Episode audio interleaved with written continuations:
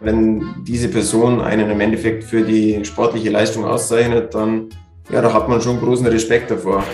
Es war für mich eine Überwindung, wo ich das erste Mal auf die nächstgrößere Chance durfte. Weil so eine große Chance bin ich dann doch noch nie gesprungen. Und der Anlauf war sehr steil, da erinnere ich mich noch ziemlich gut. Und da hatte ich schon ein bisschen Muffensausen. Irgendwann ist das Kartenhaus dann eingestürzt und es hat gar nichts mehr funktioniert. Und da steht man natürlich auch erstmal da und denkt sich so, wie, das, das verstehe ich jetzt nicht. Oder ich habe doch da im Endeffekt alles gegeben und mich wirklich reinkaut. Und wenn dort Leute auch Interesse zeigen und ja, das cool finden, dass man das macht, dann ist es ja eigentlich auch ein schönes Zeichen. Und deshalb versuche ich das eigentlich schon auch so zu sehen und das auch so zu genießen. Ähm, ich glaube, wir haben gerade ein paar Verbindungsprobleme. Kannst du uns noch gut verstehen? Mayday, Mayday.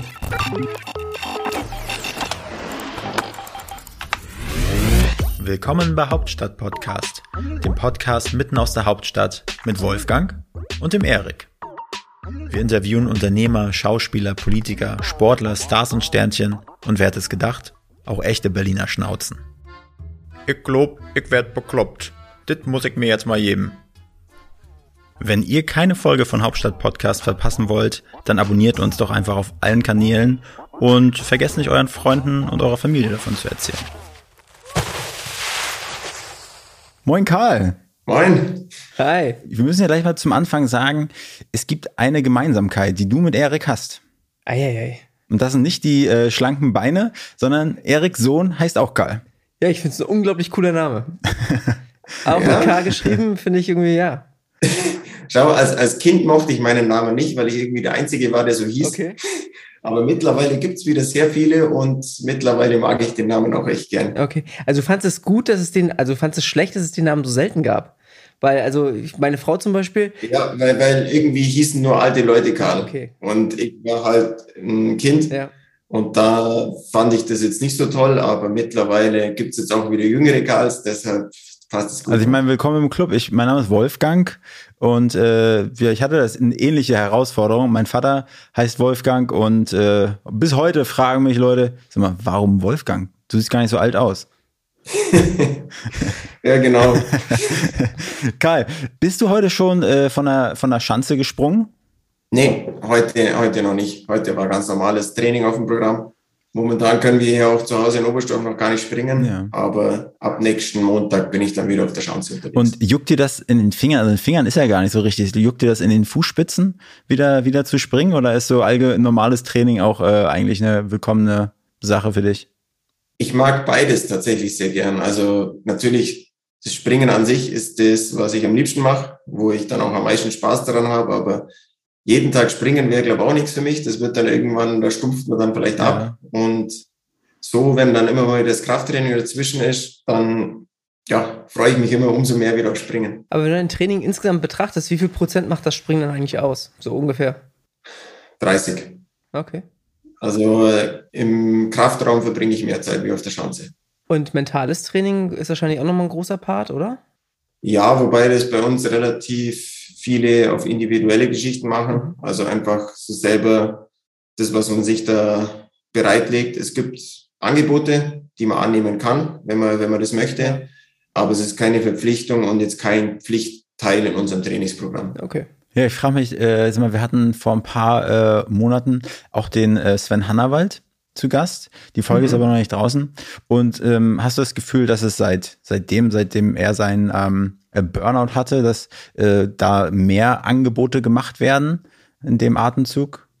Das kann ich schwer einschätzen, mhm. weil ich nicht weiß, wie es früher ja. war. Ähm, ich glaube aber schon, dass die ähm, Gesellschaft im Allgemeinen ein bisschen mehr sensibilisiert mhm. ist auf dieses Thema und deshalb dort überall mehr Angebote mhm. gibt. Was aber ein deutlicher Unterschied ist, ist, dass speziell zu, zu der Zeit, wo er damals gesprungen ist, sich doch vieles geändert hat, was Material, auch ein bisschen Sprungtechnik angeht. Mhm. Und auch ein wichtiger Faktor, speziell psychisch, ist, glaube ich, der Gewichtsfaktor. Mhm. Der hat, der wurde komplett entschärft, wenn man es so sagen kann. Mhm. Und das war früher, glaube ich, schon eine deutlich höhere Belastung, weil es so ungefähr hieß, je leichter, desto besser. Das ist mittlerweile nicht mehr so. Und natürlich, wenn man mit dem Gewicht dann am untersten Limit agiert, dann wird es, glaube ich, auch für den Kopf irgendwann schwer, vielleicht auch leichtere Sachen zu, zu stemmen als als für, für einen ganz normalen. Ich, was ich mich aber immer frage, ich meine, wenn ich, wenn ich dich jetzt sehe, du siehst halt wirklich super gesund aus, ne? Das ist eine äh, tolle Farbe. Ich meine, es liegt jetzt wahrscheinlich auch am, am Sommer, aber auch so. Ich meine, ich, ich habe mal einmal in meinem Leben 74 Kilo gehabt und ich bin noch zwei Zentimeter größer als du und ich sah nicht gesund aus, aber ich finde, du siehst super gesund aus. Ähm, ja, ich glaube, das ist ein bisschen auch, tatsächlich weiß ich nicht, woran es liegt. Also bei mir ist es auch so, ich muss eher auch schauen, dass ich nicht zu leicht werde, speziell wenn es dann im Winter mal stressig mhm. wird. Ich glaube, ich habe einfach auch von meinem Elternhaus ganz gute Gene mitbekommen. Ja. Ich bin einfach ein drahtiger und dünner Mensch von Haus ja. aus.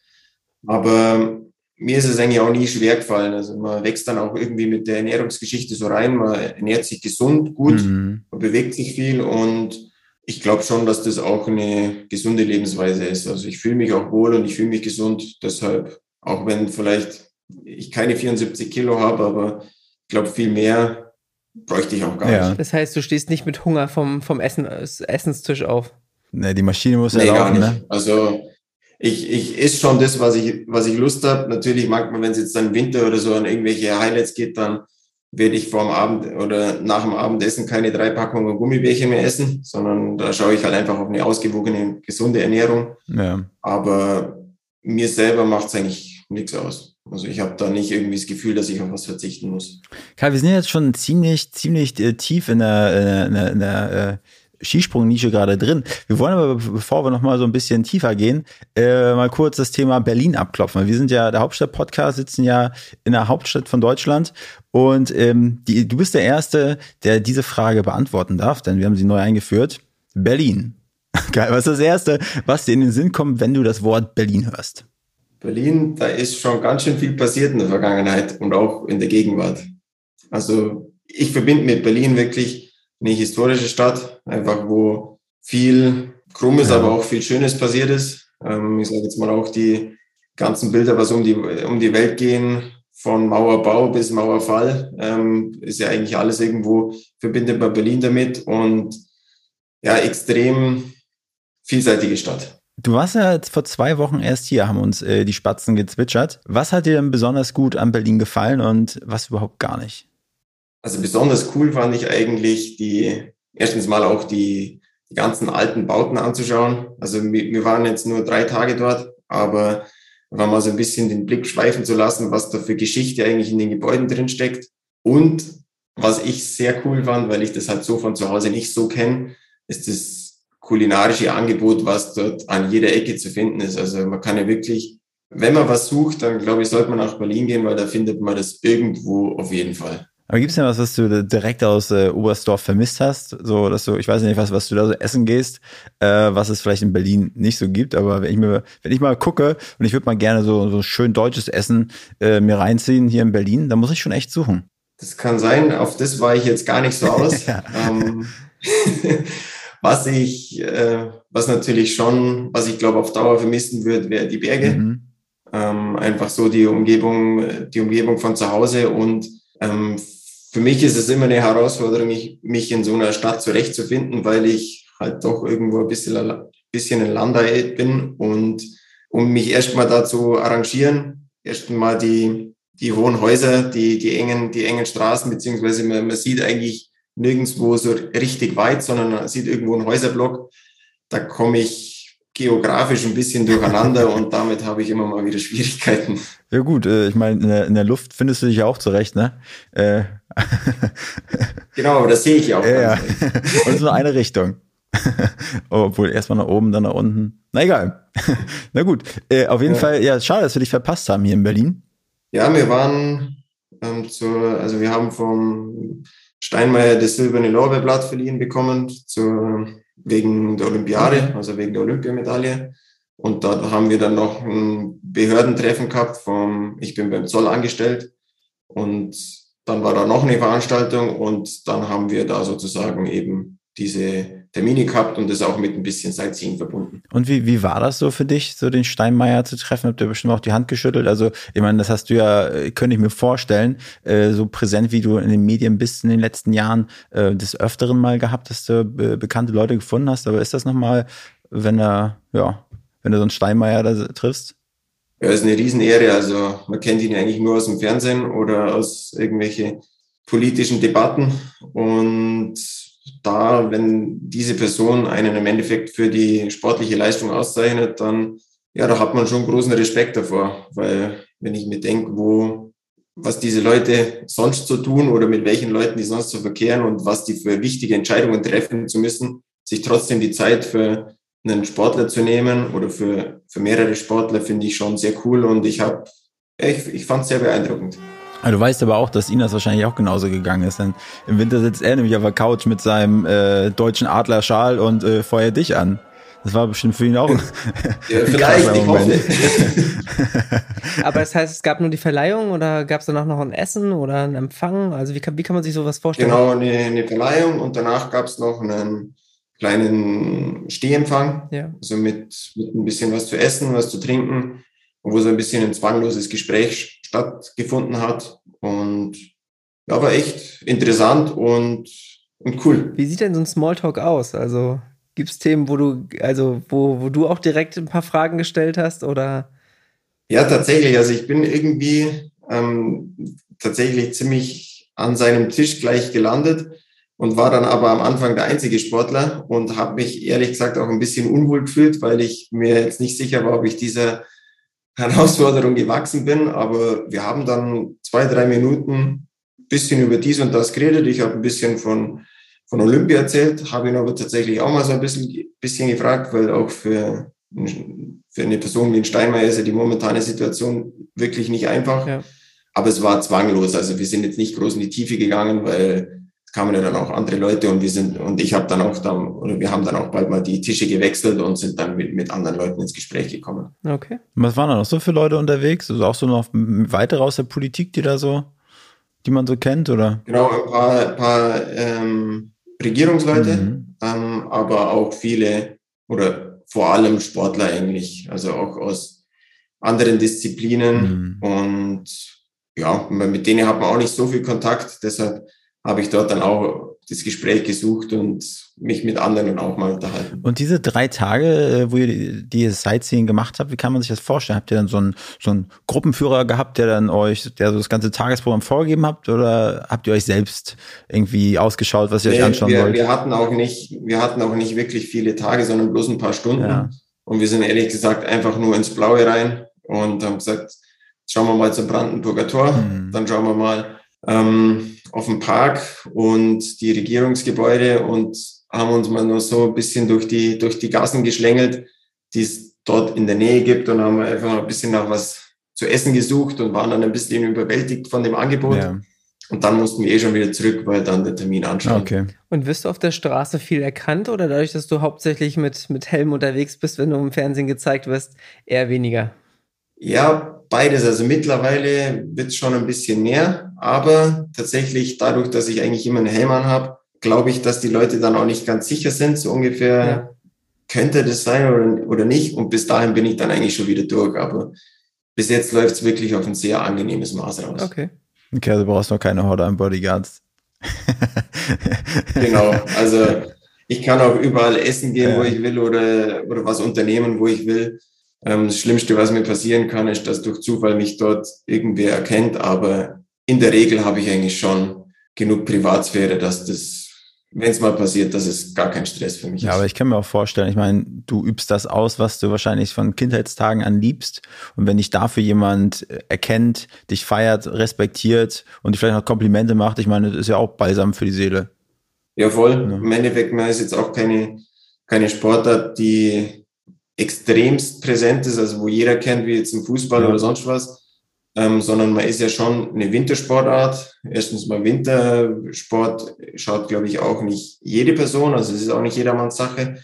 Und dann auch noch im Wintersport einfach eine, eine Disziplin einfach nur. Mhm. Und wenn dort Leute auch Interesse zeigen und ja, das cool finden, dass man das macht, dann ist das ja eigentlich auch ein schönes Zeichen. Und deshalb versuche ich das eigentlich schon auch so zu sehen und das auch so zu genießen. Ich habe ja gerade mal so, so, so, so, einen kleinen Seitenhieb gegeben, wie du zum Skispringen gekommen bist. Oder ich habe ja kurz gemeint, dass du ja schon seit Kindertagen dabei bist. Kannst du uns mal ganz kurz die Reise mitnehmen, wie du dazu gekommen bist, überhaupt zum Skispringen? Also das war bei uns im Skiclub. Ich war damals im Alpintraining schon und es gibt einmal im Jahr so vom Skiclub veranstalteten Wettkampf. Dort wird Ski gefahren, Langlaufen und auch eben Ski gesprungen. Und es gibt dann sozusagen eine Dreierwertung oder eine Viererwertung. Die Dreierwertung besteht aus Slalom, Riesenslalom und Langlauf.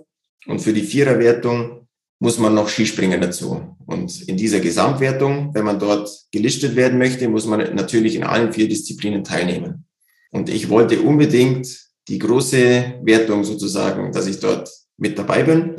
Und dann musste ich natürlich auch Skispringen und bin ich über die Schanze drüber gerutscht. Mehr kann man dazu nicht sagen. Und das hat mir schon Spaß gemacht. Und dann hat noch ein Schulfreund irgendwann das im Verein mal angefangen. Und der hat mich dann mal gefragt, so, ja, ob ich nicht auch mal, auch mal mit dazukommen will ins Training. Habe ich das gemacht und seitdem bin ich dabei. Aber ich sag mal so, in, in, also da, wo du herkommst, da wird man ja quasi mit der, mit der Flasche aufgezwungen. Also du hast die Skier schon im Arm von der Mutter an wahrscheinlich. So muss ich mir das ja vorstellen. Also so ungefähr, ja. Also tatsächlich, ich glaube, mit drei Jahren bin ich dann das erste Mal auf den Ski gestanden und gefahren. Ja. Und ich bin auch dort, wo ich diese Wertung mitgemacht habe, war ich fünf Jahre. Also da bin ich wirklich einfach nur, ich wollte dann, ich wollte einfach nur mitmachen. Ah, okay. Es hat dann auch noch ein bisschen gedauert, bis ich dann angefangen habe. Aber mir hat es einfach Spaß gemacht. Ich bin ganz gern mal in Oberwiesenthal im Urlaub. Und da mhm. gibt es ja auch die, die eine oder andere Chance. Und unter anderem habe ich einmal ein Training gesehen von den ganz Kleinen. Also ich war ein bisschen weiter weg, aber ich würde sagen, die waren auch fünf. Und ähm, da gibt es ja auch verschiedene Höhen. Und wo die jetzt runtergesprungen sind, ich weiß nicht, das sah jetzt nicht, nicht so spektakulär aus, weil man neben den Großen stand. Aber trotzdem war es ein Meter, anderthalb. Also wie kann man sich das bei dir bei der ersten da vorstellen? Also kann man sich genauso vorstellen. Okay. Also ich weiß, ich bin in dem ersten Wettkampf zweimal sieben Meter gesprungen. Also ist jetzt nicht übertrieben weit. Das ist auch noch mit der Ausrichtung so, wie man auf einem ganz normalen Alpinhang steht. Und zum, weil wirklich dann auf die größeren Chancen, wo dann die Schritte vorwärts gehen, das, das dauert dann schon noch ein bisschen. Ja. Und speziell ganz, wenn man zu jung ist, wird man da auch noch nicht hochgeschickt, sondern da muss man schon eine gewisse Grundbeherrschung und Basis können. Und dann darf man auch mal auf die größeren Chancen. Und war das eine Überwindung für dich, so die ersten Sprünge zu machen? Oder ist in dem Alter einfach nur, das mache ich jetzt und los geht's? Die allerersten gar nicht. Ja. Es war für mich eine Überwindung, wo ich das erste Mal auf die nächstgrößere Chance durfte. Weil so eine große Chance bin ich dann doch noch nie gesprungen. Mhm. Und der Anlauf war sehr steil, da erinnere ich mich noch ziemlich gut. Und da hatte ich schon ein bisschen Muffensausen. Und habe ich mich aber überwunden, bin dann unten gestanden und dieses Gefühl habe ich mir dann eigentlich immer wieder in den Kopf gerufen, weil ich wollte sofort wieder hoch. Und dann jedes Mal, wenn ich wieder auf eine größere Schanze gegangen bin oder auf eine neue Schanze, wo ich ein bisschen Muffensausen hatte, habe ich mir immer gesagt, okay, aber wenn du unten bist, bist du sofort wieder hoch. Und das hat super funktioniert. Ja. Ähm, ich habe mich da auch mit ein paar Leuten unterhalten. Ich glaube nicht dieses Jahr, sondern letztes Jahr schon, wo sie, wo Leute erzählt haben, dass sie auch mit dem, mit dem Springen angefangen haben in jungen Jahren, dann auch irgendwie nicht schlecht waren, aber dann kommt mal ein Sturz dazwischen und man erholt sich mental nicht mehr. Gab es bei dir auch so Situationen, wo du sagtest, dass ähm, da war der ein oder andere Sturz und es war wirklich dann schwierig, wieder anzufangen und aufzustehen? Oder konntest du alles so weit abschütteln? Zum Glück nicht. Also ich habe keinen Sturz, wo mir so wirklich irgendwie im Kopf hängen geblieben ist, mit dem ich dann irgendwie zu kämpfen hatte, dass ich mich da nicht mehr runtertraue. Ja. Ich bin schon einige Male gestürzt, mal, mal schwerer, mal weniger schwer. Aber zum Glück hatte ich noch keinen dabei, wo, wo ich wirklich hängen geblieben ist. Aber ich kenne es von einigen Kollegen, die dann schon eine Zeit zu knabbern hatten, ja, an gewissen Stürzen. Warst du denn ein Naturtalent? Nee, also war ich nicht. War ich nicht und bin ich auch immer noch nicht. Ich bin, ich habe mich immer gerne bewegt, war jetzt aber, glaube noch nie irgendwie speziell in, in, in, Sportarten wie Fußball oder sonst was. Da bin ich eigentlich, wie, ne, wie nennt man das so schmeichelhaft, ähm, könnte man mich als Körperklaus bezeichnen. Körperkarl. aber mittlerweile ist es auch besser geworden. Also es wird dann, je öfter ich das mache, desto, desto besser wird mhm. Aber auch im Skispringen, das lag mir am besten, sage ich jetzt mal, also von Anfang an. Mhm. Aber mein Weg war dann, dann doch ein bisschen ein, längerer und auch einer mit bisschen mehr Umwege. Also ich hatte Talent, aber Naturtalent hm. war ich nicht. Und was für Umwege sind das gewesen? Ähm, also erstens mal im Jugendbereich habe ich drei Jahre eigentlich gar nichts auf die Kette gekriegt. Also da war ich auch ergebnistechnisch sehr schlecht. Mhm. War dann eigentlich auch mit 18 schon kurz davor, habe ich mein Abi abgeschlossen und dann war die Überlegung, was mache ich jetzt? Ja, war kurz davor eigentlich, dass ich da auch einen Hut draufsetze und sage, okay, das war jetzt eine schöne Zeit, aber jetzt mache ich was anderes, jetzt gehe ich halt ins normale Berufsleben. Mhm. Habe mich dann aber doch umentschieden, weil ich den Sport einfach sehr, sehr gern gemacht habe und auch gesagt habe, ich versprich mir da was und ich, ich habe das Gefühl, ich bin da noch nicht am Ende der Fahnenstange und ich möchte es einfach noch versuchen und habe dann da auch mit dem Rückhalt von meinen Eltern, die haben mich dann unterstützt, ähm, habe ich dann auch ein Studium angefangen, weil ich auch gesagt habe, okay, bis jetzt bin ich in die Schule gegangen, da habe ich beides ganz gut unter den Hut gekriegt Vielleicht schaffe ich das mit dem Studium auch. Und in der Zeit, also auch meinem, wo ich mit Studieren angefangen habe, ging es dann sportlich auch deutlich, also haben sich ein paar Knoten gelöst und es ging deutlich bergauf. Und dann war ich innerhalb vom nächsten Jahr das allererste Mal im Weltcup dabei. Mhm. Das hat aber auch nicht so lange angehalten. Also ich bin dann zwar im Weltcup gestartet und habe auch punktuell ganz gute Ergebnisse gemacht, bin dann aber eigentlich immer wieder zurückgestuft worden in die B-Mannschaft, beziehungsweise ein paar Mal sogar ein bisschen weiter runter ähm, und musste mich da dann eigentlich so ein bisschen durchkämpfen, durchbeißen und wieder hochkämpfen. Aber es war ein langer Weg, auch manchmal echt kein schöner, aber ich bereue es wirklich nicht, dass ich den so gehen durfte und musste, weil ich da unglaublich viel gelernt habe und auch die letzten Jahre extrem davon profitieren konnte, weil ich mir da auch ein paar Sachen angeeignet habe, die ich vielleicht so nicht gelernt hätte. Waren das denn, würdest du sagen, rückblickend Formschwankungen oder sind die anderen bloß exponentiell besser geworden? Da konntest du in der Phase nicht so ganz mitziehen? Oder woran hat das gelegen? Ähm, Formschwankungen an einem.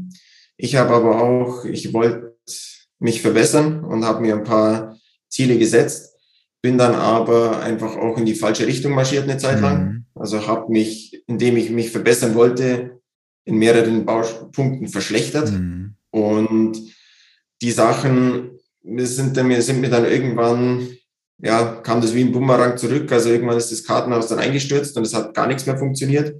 Und da steht man natürlich auch erstmal da und denkt sich so, wie, das, das verstehe ich jetzt nicht. Oder ich habe doch da im Endeffekt alles gegeben und mich wirklich reinkaut dann war es auch noch so, glaube ich, dass ich zu dem Zeitpunkt auch noch einfach auch noch nicht so weit war. Also auch noch mehrere Baustellen hatte, die es erstmal zu bearbeiten gibt. Und wäre es zu früh vielleicht schon zu gut gewesen, wären die Baustellen vielleicht auf der Strecke geblieben. Das weiß ich nicht. Mhm. Aber deshalb glaube ich schon, dass es, dass es gut war. Also ich, es war, glaube ich, eine Mischung zwischen den zwei Punkten. Und du bist ja in einem also technisch unglaublich anspruchsvollen Sport unterwegs. Also so die, die ganzen Kleinigkeiten, auf die es bei euch ankommt.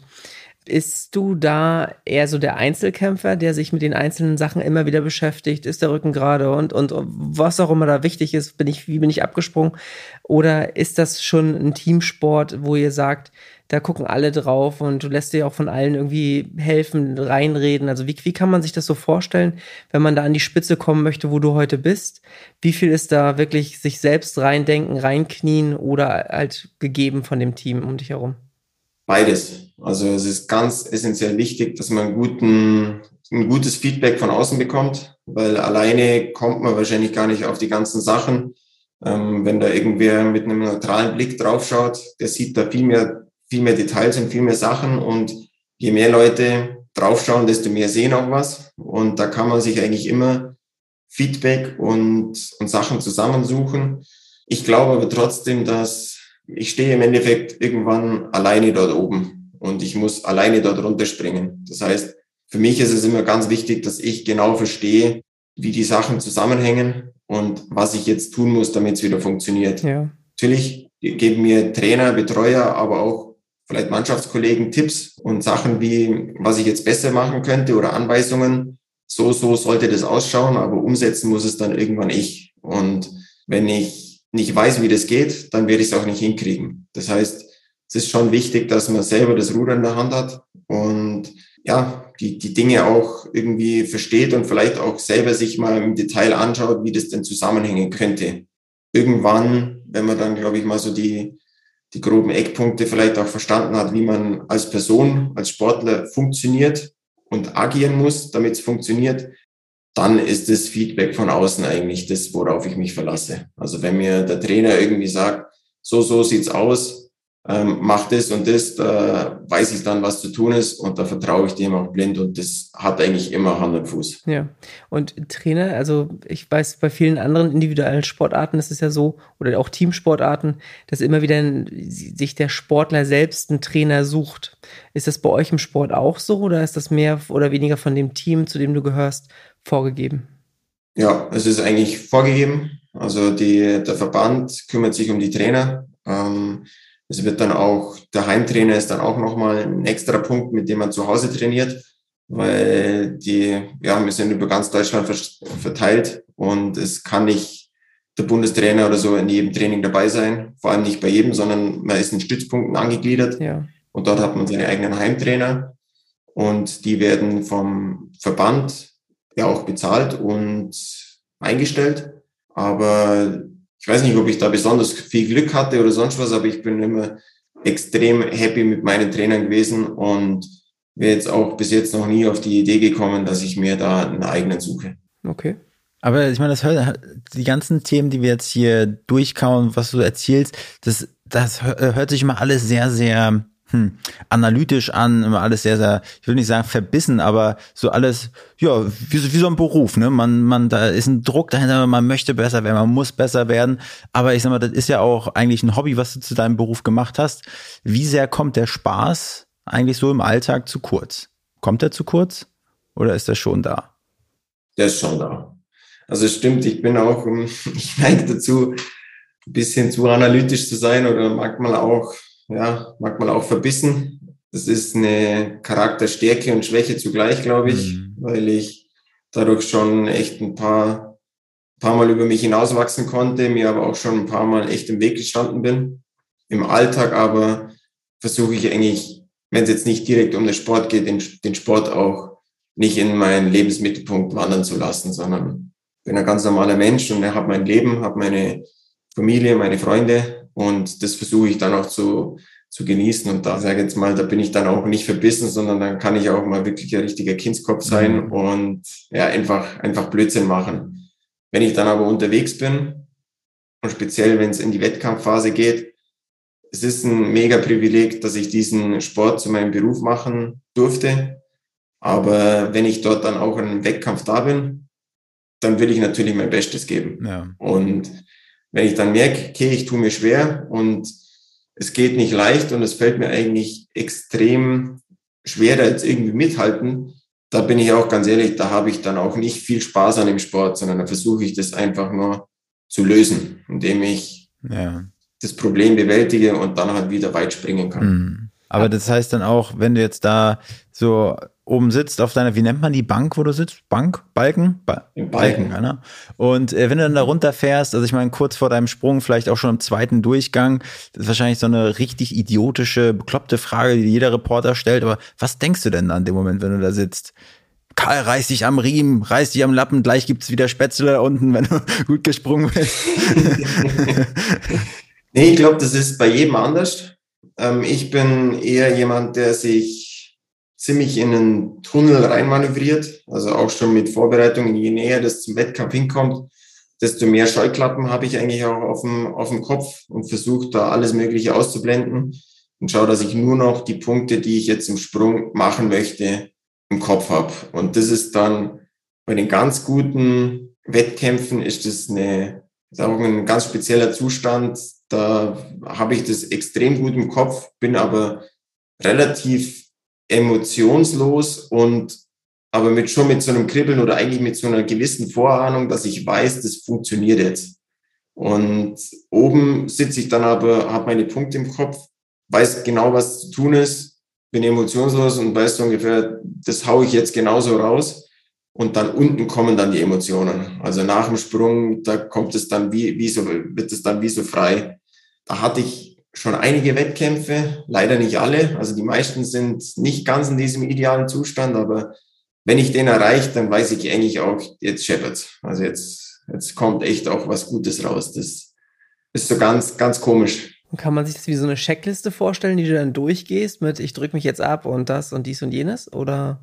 Ja, also erstens das, aber eigentlich das Feedback, das ich von außen bekomme als Korrektur von den Trainern, wenn, ich, wenn sie mir sagen, was bei den vorigen Sprüngen falsch waren, versuche ich irgendwie in, in meinen Sprung zu integrieren und im Endeffekt mich so lang darauf einschießen, bis das nur noch ein Bild ist zum Schluss. Also ich habe dann nicht mehr irgendwie das bewusst die Punkte, wo ich sage, okay, hier die Arme höher, hier die Knie schmaler, hier tiefer sitzen, hier besser vorne bleiben vom Schwerpunkt oder sonst was, sondern ich habe dann die Punkte und die sind dann in einem Gefühl in meinem Kopf drin, wo ich dann sage, okay, so muss ich das jetzt anfühlen, wenn ich durch den Radius fahre, wenn ich abspringe, wenn ich dann in der Luft bin und im Flug bin. Und je klarer das ist, desto besser funktioniert es in der Regel. Manchmal ist es schwierig, weil man sich nicht ganz sicher ist, ob das jetzt wirklich der richtige Weg ist oder ob das jetzt wirklich funktionieren wird, weil man halt auch vielleicht zu wenig selber spürt. Und dann wird es schwierig, weil dann kann man das auch im Vorfeld nicht gut vorstellen und nicht gut herholen und dann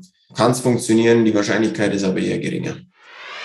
Weißt du eigentlich, von wem die Folge präsentiert wird? Klar, von der Next Gen Media. Weißt du eigentlich, was die machen? Na Logo, das ist die Online-Marketing-Agentur aus Berlin für Webdesign, SEO, SEA, Social Media und Podcasting. Du hast ja gerade schon angesprochen und dann Shepherds. Ähm, das hat ja bei dir ein paar Mal schon richtig gut geklappt mit hohen Platzierungen, Medaillen und so weiter. Gibt es einen Sieg oder eine Platzierung, die dir im Kopf bleibt, wo du sagst, dass die bedeutet mir am meisten, weil es das erste war oder das, das Beste? Und die zweite Frage, was was, was muss noch passieren? Also welche Medaille fehlt dir definitiv noch? Also das Beste oder das Größte, das kann ich jetzt so nicht beziffern. Mhm. Es gibt ein paar Events, die mir wirklich im, im Kopf geblieben sind. Es war einmal die Skiflug-Weltmeisterschaft, weil meine Frau hochschwanger zu Hause war, ähm, eigentlich schon über dem Termin. Ich bin da trotzdem hingefahren und habe da da wirklich ja, mir hat man immer nachgesagt, ich kann nur auf kleinen Schanzen gut sein. Und ich bin dort hingefahren zum Skifliegen und bin dort Skiflug-Weltmeister geworden. Eigentlich auch aus einer Situation raus, wo absolut nicht einfach oder unkompliziert oder sonst was war, sondern wo auch viel sich im Hintergrund abspielt hat, wo, wo es ja auch Punkte waren, wo ich vielleicht nicht ganz so befreit an die Sache rangehen konnte. Aber ich habe das irgendwie echt geschafft, dass ich das ausblende, beziehungsweise vielleicht sogar in einen Auftrieb verwandeln kann. Und das ist mir schon sehr im, im Gedächtnis hängen geblieben. Aber ich würde es jetzt nicht als das Größte, was ich je erreicht habe, beziffern, weil es gab auch, auch letztes Jahr bei Olympia, die Bronzemedaille im Einzel ist für mich persönlich unglaublich viel wert, weil ich zur Olympiade angereist bin und es lief wirklich gar nichts. Also es ist, ging überhaupt nicht gut voran. Ich bin dort als Gesamtweltcup-Führender angereist und bin im Training nicht über Platz 20 hinausgekommen. Und das war natürlich auch extrem unbefriedigend für mich. Und dass ich dort dann noch die Kurve irgendwie gekriegt habe, um dort wieder bis ans Podest vorzukommen, bin ich schon auch ziemlich stolz drauf, muss ich ehrlich sagen, weil das war hoher Kraftaufwand und ja, und ansonsten sind noch ein paar Teamspringen sind mir in Erinnerung, wo wir alle an einem Strang ziehen und wo das, auf einmal eine Eigendynamik reinbekommen haben, und Medaillen geholt haben, die eigentlich so nicht abzusehen waren. Und ja, das sind so die, die schönsten Sachen, wo mir noch im Kopf geblieben sind. Und was auf jeden Fall noch fehlt, aber ja, ich habe es jetzt schon ein paar Mal versucht anzupacken und bin dann nicht immer glücklich gewesen, beziehungsweise halt im Endeffekt an mehreren Punkten oder mehrere, aus mehreren Gründen gescheitert ist, die Verschanzentournee. Ähm, weil ich glaube, das hängt uns schon als Team Deutschland ein bisschen nach, dass wir jetzt seit 20 Jahren, obwohl wir immer eigentlich irgendeinen dabei hatten, der Chancen hatte und oft schon, sehr, sehr oft schon Zweiter im Gesamt, in der Gesamtwertung geworden sind oder Dritter, hat es keiner gewonnen. Und ich glaube, dass das schon auch als Team für uns ein großes Ziel ist, dass das irgendwann mal geht. Ja. Okay. Dann drücken wir dir auf jeden Fall die Daumen fürs, fürs nächste Jahr. okay. Wie, wie weit, wie weit, was wolltest du? Ich hätte ganz kurz auf Olympia ein, äh, eingegangen. Also klar kann man natürlich auch mal externe Faktoren suchen, aber ähm, ich finde Olympia, Winterspiele sind ein bisschen auch so an einem vorbeigegangen, weil man das Gefühl hat, so das war jetzt eigentlich nicht die klassischen Winterspiele an einem Ort, wo Winterspiele stattfinden sollten. Alles wurde irgendwie mehr oder weniger gebaut und neu erschaffen. War das für dich auch so ein Punkt, wo du sagst, naja, eigentlich gehören dann Winterspiele vielleicht in andere Länder? Sehe ich schon auch so also ich sage jetzt mal, die Wintersporttradition in China ist jetzt nicht die älteste oder die größte. Ähm, ich glaube schon, dass es dort Länder und Ortschaften gäbe, wo das cooler wäre, schöner wäre, wo das vielleicht auch irgendwie ein bisschen nahbarer wäre ja. für, für auch den Zuschauer. Andererseits war ich dort. Ja, sie haben die Sportstätten ziemlich aus dem Boden gestampft. Da kann man jetzt davon halten, was man will. Andererseits waren es mega imposante Bauten. Also sie haben, sie haben da nichts, keine Kosten und Mühen gescheut, um dort irgendwie ein cooles Sportzentrum herzustellen. Und die Leute dort unten waren sehr freundlich, engagiert und auch sportbegeistert. Also so habe ich wahrgenommen. Ähm, es war nicht alles gut. Also es gab auch einige Sachen, wo es am Anfang nicht so gut liefen, aber man musste das nur sagen und dann haben sie es versucht, am nächsten Tag besser zu machen. Deshalb, es hat dort keine Tradition. Ich glaube auch, dass es in anderen Ländern deutlich schöner wäre. Andererseits, ja, muss man halt dann auch vielleicht mal auch als Deutschland ja, das Engagement in die Hand nehmen und sagen, okay, wir möchten Winterspiele ausrichten, aber das wird auch nicht gemacht, sondern es wird eigentlich nur ein bisschen geschumpfen und geschichtelt über die Nationen, die das jetzt in den letzten Jahren ausgerichtet haben. Und das finde ich dann auch nicht ganz fair. Also ich halte absolut nicht, nicht alles für gut, was dort abgeht und was dort auch, wie, wie das stattgefunden hat und wo das stattgefunden hat. Aber ich glaube auch, dass man sich, dass man nicht nur über den Tellerrand hinausschauen sollte, sondern sich auch mal an eigene Nase packen und sagen, ja, warum denn keine Winterspiele in Deutschland? Finde ich ein guter Punkt. Das sollten wir als Aufruf direkt mal mitnehmen. Wen müsste man da adressieren? Einfach mal googeln, ne? Wolfgang. Ich kümmere, ich kümmere mich drum, keine, keine Sorge. äh, was ich mich gefragt habe, und du meintest ja, äh, Skiflug, Schanze, bist du Weltmeister geworden. Äh, wie weit war das? Ähm, in dem Wettkampf war, glaube ich, der weiteste 241,5. Bin mir jetzt aber nicht mehr ganz sicher, oder 242. Aber ist es denn so, dass du da tendenziell wesentlich höher in der Luft stehst? auf der Schanze, wo das stattgefunden hat, schon. Speziell, das war im Dezember, dort waren die Windverhältnisse auch noch sehr ruhig, beziehungsweise eher ein bisschen ähm, mit Rückenwind. Rückenwind ist einfach nicht so gut vom Auftrieb für einen Skispringer. Deshalb hat man auch ein bisschen mehr Anlauf gebraucht, beziehungsweise auch mehr Höhe, um diese Weite zu erreichen. Mhm. Und bei den Flügen, wo ich dann wirklich weit war, da war ich auch ziemlich hoch, ja. Und ähm, also Höhenangst hast du nicht? Habe ich nicht. Aber hast du jemals einen Sprung mal abgebrochen, weil du dachtest, der geht so weit, dann brechen mir die Beine durch? Ganz oft schon. Ja. Also das passiert vor überwiegend passiert das im Training, mhm. weil im Wettkampf dann oder zumindest bin auch ich da ein bisschen so konstituiert, dass ich sage, okay, wenn ich einen Sprung aufliegen habe, dann ziehe ich ihn eigentlich durch. Zumindest meistens, nicht immer, aber meistens. Im Training ist es oft so, wenn man sich vielleicht mal mit der Anlaufluke verschätzt, also zu viel Anlauf nimmt mhm. und zu guten Wind erwischt, dann kann schon mal vorkommen, dass man rausspringt und sich denkt so, das geht jetzt zu weit und dann versucht man wirklich abzustellen und abzubrechen. Das ist schon, stell mal vor, jetzt vierter Sprung auf der vierten Schanze, wenn du den Sieg, wenn du die gewinnst, hast du die Vier-Schanzentournee gewonnen und du denkst dir da oben, scheiße, ich bin jetzt echt viel zu hoch in der Luft. meine, meine Beine. Ich glaube, den würde ich durchziehen. das wäre mir egal. Okay, gut, ich wollte es nur noch mal Viele fürs Grüße Protokoll haben. Was können wir denn jetzt von dir so noch in nächster Zeit äh, erwarten? Was stehen denn da so für, für große Turniere an? So richtig große Sachen habe ich tatsächlich gar nicht geplant. Ich versuche ein bisschen meinen Stiefel weiterzuziehen, beziehungsweise mich sportlich weiterzuentwickeln. Ähm, ich habe da Motivation und bin da mega heiß drauf, noch auf das nächste Jahr, auf die nächsten Jahre mhm. und hoffe, dass ich dann wirklich nochmal vielleicht auch entwicklungstechnisch nochmal einen Schritt, Schritt nach vorne gehen kann. Also momentan, es brennt noch unter meinen Nägeln und ich bin einfach mega motiviert und deshalb versuche ich auch meine ganze Zeit oder meinen ganzen Fleiß und Engagement in den Sport reinzuhängen und einfach mal schauen, was noch drin ist. Es kommen sicher neue Herausforderungen, vielleicht auch welche, mit denen ich noch nie konfrontiert wurde.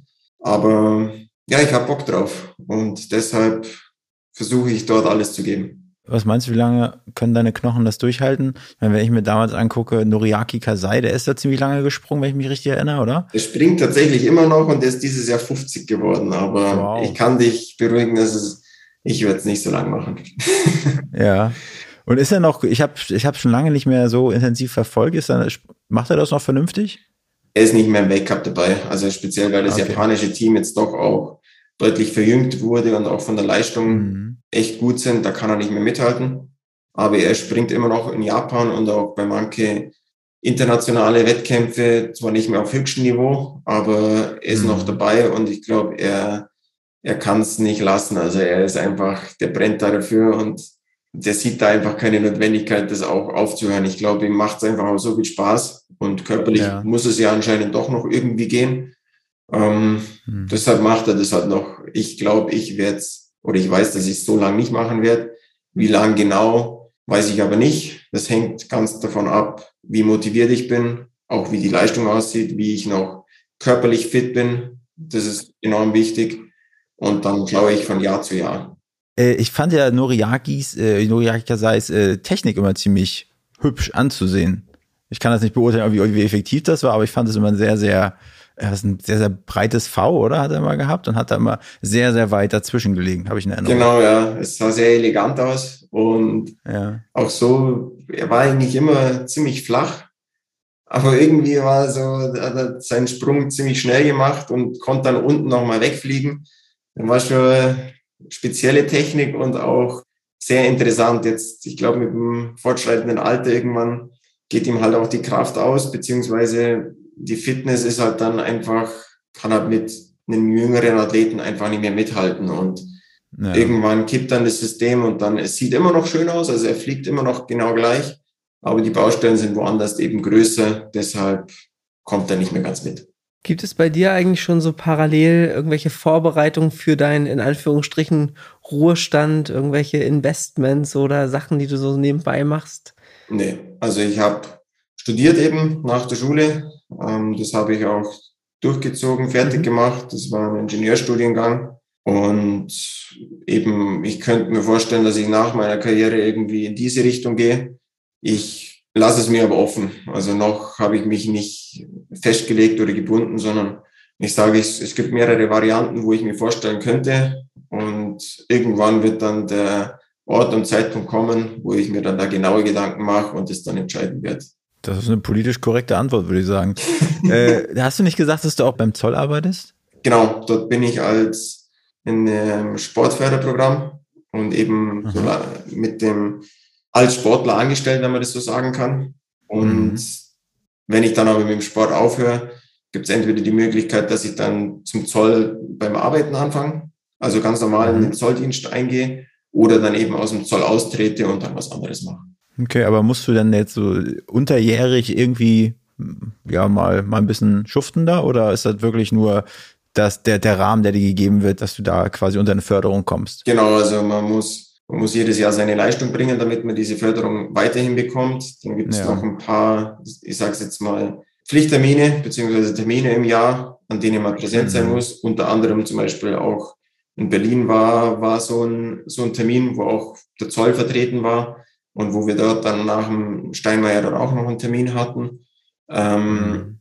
Aber ansonsten, also ich bin jetzt nicht an der Grenze und mache dort Zolldienst oder ähnliches, sondern ich bin dann für, für den Sport freigestellt. Ah, okay, also das ist eher wie so ein Sponsor, kann man sich vorstellen. Ja, oder eine repräsentative Funktion eigentlich. Ah, okay. Ja. Und ich sag mal, äh, Familienvater bist du ja auch. Ja. Wie ist das für dich, das äh, so mit deinem, mit deinem Sport und deinem Hut zu bekommen? Ich meine, klappt ja anscheinend, aber äh, ist das eine kleine Herausforderung für dich? Ja und nein. Also grundsätzlich ist es schon eine Herausforderung, weil man im Winter wirklich viel weg ist. Ich habe aber das Glück, dass ich da echt eine, eine tolle Frau habe, die, die das extrem gut managt und, und abfedert und hm. Auch im Winter, wenn ich nicht da bin, da weiß ich einfach, dass die gut versorgt ist und gut aufgehoben ist. Und wenn ich dann jetzt im Sommer wieder ein bisschen mehr Zeit habe, dann versuche ich mir natürlich auch die Zeit zu nehmen und so viel Zeit wie möglich mit den zwei zu verbringen. Die Frage, die Erik noch hatte, äh, ob er meinte, ob du schon irgendwie vorsorgst, also im Sinne von, ich weiß nicht, ob du jetzt nur an einen anderen Job gedacht hast oder auch irgendwie an Aktien und so weiter. War, hattest du da auch deine Frage dann aufgerichtet oder nee. war es mehr so jobtechnisch? Also ging mir wirklich einfach nur, ich hatte jetzt in letzter Zeit ein paar Mal Podcasts gehört, so von auch Fußballern und sonst irgendwie Sportlern, die dann nebenbei das noch machen und da ihre Finger drin haben. Und ich fand es einfach spannend und dachte so, vielleicht kommt da eine überraschende Antwort, die man mal gestellt haben sollte. Weil unser Erik, der ist ja, der ist ja studierter Wirtschaftsmathematiker und auch so ein kleiner Aktien- und Krypto- hey. und NFT-Crack. Und äh, machst du was in die Richtung? Ich meine, jetzt zu deinen äh, Hochzeiten, da wird ja sicherlich auch der ein oder andere Euro mal hängen bleiben, den man investieren könnte. Investierst du in solchen Dingen? Und wenn ja, hast du jemanden dafür oder machst du sowas alleine? Ein bisschen schon, aber ich sage jetzt mal, der Skispringer ist jetzt auch kein Fußballer, also es geht ja jetzt nicht um, um irgendwelche Unsummen oder, oder sonstige Geldbeträge, sondern ja, ein bisschen, ein bisschen für die Vorsorge schaut, glaube ich, jeder. Ähm, das heißt, auch mhm. wenn am Ende vom Monat was überbleibt, dann äh, schaut man natürlich schon, dass das auch irgendwo gut verräumt ist oder investiert ist. Ansonsten bin ich persönlich eher auch auf der Suche vielleicht, ja, wie gesagt, eine junge Familie, dass man mal eine Immo äh, in Richtung Immobilie, dass wir dort irgendwo was mhm. kaufen können. Gestaltet sich auch als ein bisschen schwierig, aber ja, wir geben nicht auf und sage jetzt mal, ich bin jetzt nicht so, dass ich sage, okay, ich bin jetzt da irgendwie mega der Crack oder habe da irgendwelche Leute, die mhm. da für mich was machen, sondern ich versuch's. Also ich mache ein bisschen was, aber schaue, dass es in einem guten Rahmen ist und ähm, weiß auch, dass es, ja, dass ich mich jetzt nicht mega gut auskenne, sondern dass es ein bisschen, ja, ein bisschen, ein bisschen was nebenher ist, wo ich halt sage, okay, vielleicht als Absicherung. Der gute alte Sparstrumpf also. Kann man so sagen, ja. ja, Karl, äh, ich glaube, wir sind fast am Ende angelangt von dem Podcast. Ähm, ich glaube, wir haben gerade ein paar Verbindungsprobleme. Kannst du uns noch gut verstehen? Mayday, Mayday.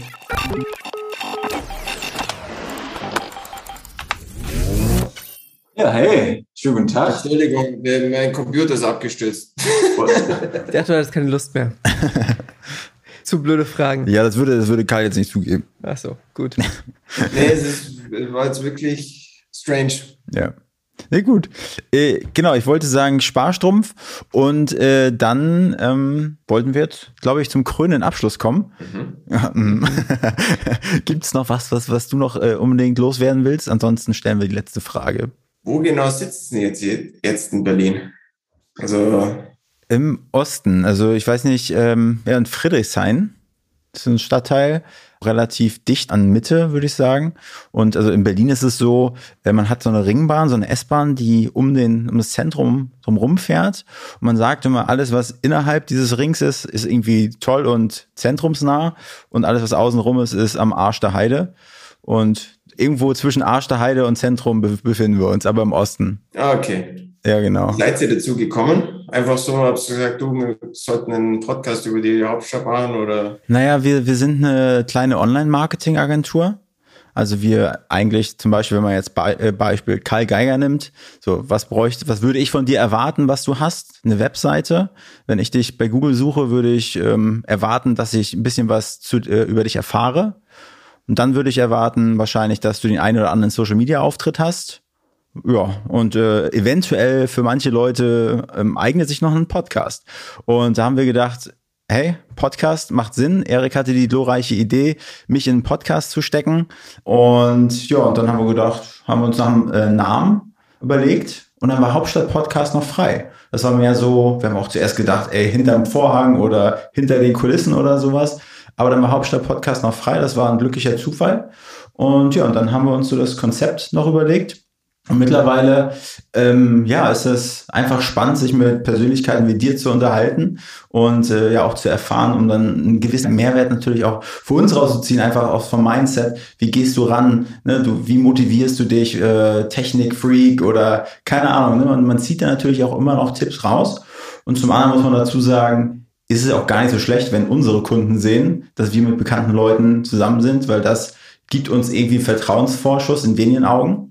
Und so haben wir eine höhere Abschlussrate auch mit unseren äh, Aufträgen. Also es ist irgendwie für alle eine Win-Win-Situation und man muss dazu sagen, halt auch für, äh, für dich ist es vielleicht eher nicht ganz so wichtig, aber für andere, die vielleicht noch nicht da sind, wo du bist, ist es auch eine gewisse Plattform, die wir hier bieten damit, ne? dass, okay. die, dass die Reichweite haben Und ja, jetzt wollen wir gerade unser, unser Konzept noch mal ein bisschen ähm, neu aufdröseln. Äh, das ähm, hätte mit dir jetzt nicht so Sinn, weil, weil man wirklich Berlin-spezifischer rangeht. Hey, welches Lieblingsrestaurant und was ist dein Lieblingsstadtteil? Welches Museum gehst du? Dass man auch einfach für die Berlin-Community noch einen größeren Mehrwert schafft.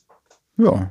Und was, was ich halt spannend finde, ist, dass wir als Agentur nicht nur sagen, haben wir irgendwo theoretisch gelesen, sondern eigentlich auch die ganzen verschiedenen Sachen, die wir machen, ob jetzt um Social Media, SEO, Webdesign oder halt auch Podcast, ähm, dass wir eigentlich all das auch selbst vorzeigen können und sagen, dass das funktioniert auch für uns in die Richtung. Also könnte man das ähnlich adaptieren und das, das kriegen wir schon hin. Ja, also ich könnte mir vorstellen, wenn du mal irgendwann im Ruhestand bist, Karl, dann könntest du auf jeden Fall auch einen eigenen Podcast gebrauchen. Okay. oder, oder, das, oder das als Vorbereitung für dich als Sportmoderator irgendwann benutzen. jetzt hör auf zu verkaufen hier. okay, gut. Entschuldige bitte, entschuldige bitte. Angebot, Angebot, Sale, 25% Rabatt. also, falls das für dich interessant hört, dann unterschreib genau hier. Nein, Spaß beiseite. äh, Kai, die letzte Frage in unserem äh, Podcast lautet immer, wen du dir gerne als nächstes auf diesen Thron hier äh, wünscht, weil normalerweise sitzen unsere Gäste hier. Da kannst du jetzt einfach mal aus der Pistole schießen. Wen würdest du gerne mal lauschen? Gut, ich bleibe jetzt im Sport, einfach bloß, weil ich halt dort auch um, ein paar Persönlichkeiten irgendwie so denke, wo ich, wo ich vielleicht das eine oder andere mal abgeschaut habe ähm, beziehungsweise die, die, den Werdegang, den ich einfach beeindruckend fand. Und einer davon war zum Beispiel der Axel Lünz Windal, ist ein Norweger, redet aber auch Deutsch. Mhm. Deshalb vielleicht, vielleicht sagt er zu oder vielleicht hat er Zeit. Das würde mich, würde mich auch so mal interessieren. Ich habe, der hat auch einen Film jetzt letztens gemacht, aber vielleicht auch mal so ein bisschen aus dem Nähkästchen zu plaudern, was, äh, wie das denn dann so alles war. Das fände ich ganz cool. Aus welchem Bereich kommt der? Das war ein Ski-Alpin-Rennfahrer.